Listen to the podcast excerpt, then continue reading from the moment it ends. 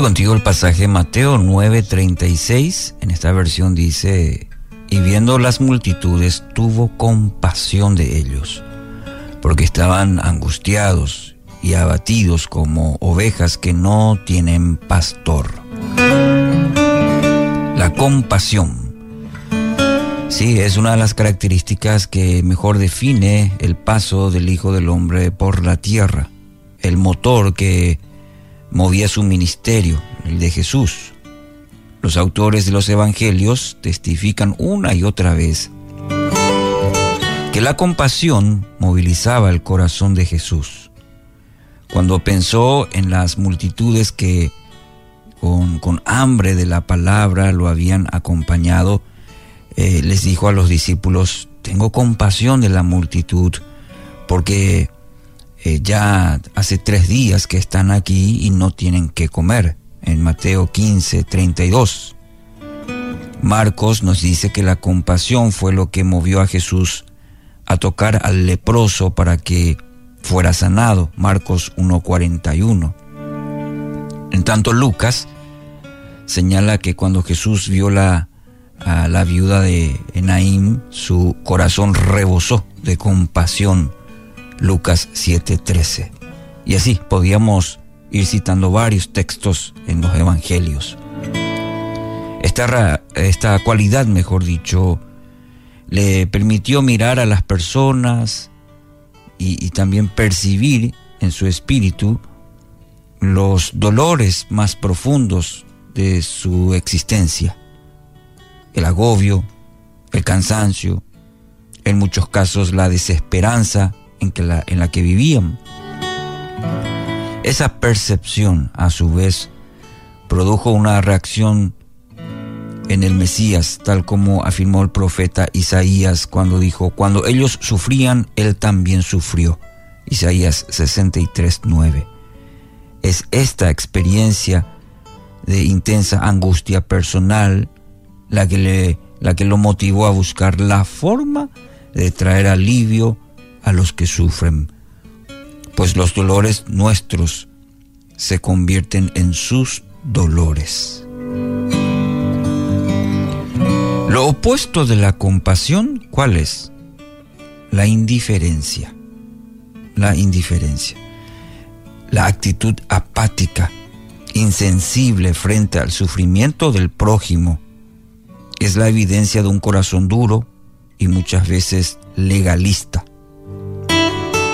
Es la postura que nos lleva a creer que el sufrimiento del otro por algo nomás debe ser. ¿Mm? No necesitamos intervenir porque la otra persona merece lo que le ocurre o está, como muchas veces inclusive se dice, el trato del Señor. Tristemente, el grupo que más frecuentemente cae en esta actitud es el mismo pueblo de Dios. No fue una simple ocurrencia lo que llevó al Señor a incluir en el inicio de la parábola del buen samaritano.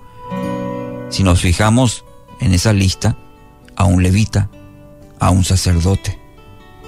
Ambos pasaron al lado del hombre golpeado por los ladrones, pero no hicieron absolutamente nada para ayudarlo.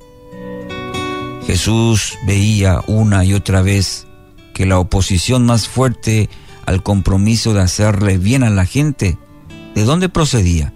De aquellos que supuestamente se consideraban custodios del amor de Dios. Querido oyente, cuando percibimos que esta dureza comienza a convertirse en un estilo de vida, se deberían encender las alarmas de nuestro, en nuestro interior. Como pueblo de Dios, hemos sido llamados a ser la carta visible del corazón compasivo de nuestro Padre Celestial. Cuando, cuando nuestro compromiso debe permanecer inamovible, ya que es el medio a seguir. Dice el texto, alimentará a su rebaño como un pastor Llevará en sus brazos los corderos y los mantendrá cerca de su corazón. Guiará con delicadeza a las ovejas con crías. Isaías 40, 11.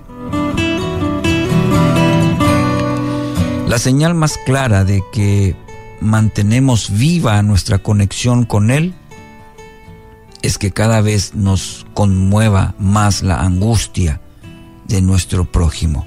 No podemos ser insensibles, eh, fijar la mirada a otro lado, haciéndonos del desentendido, del necesitado, de aquel que nos pide una mano. Y no me refiero necesariamente a lo material. Hay mucha gente que sufre.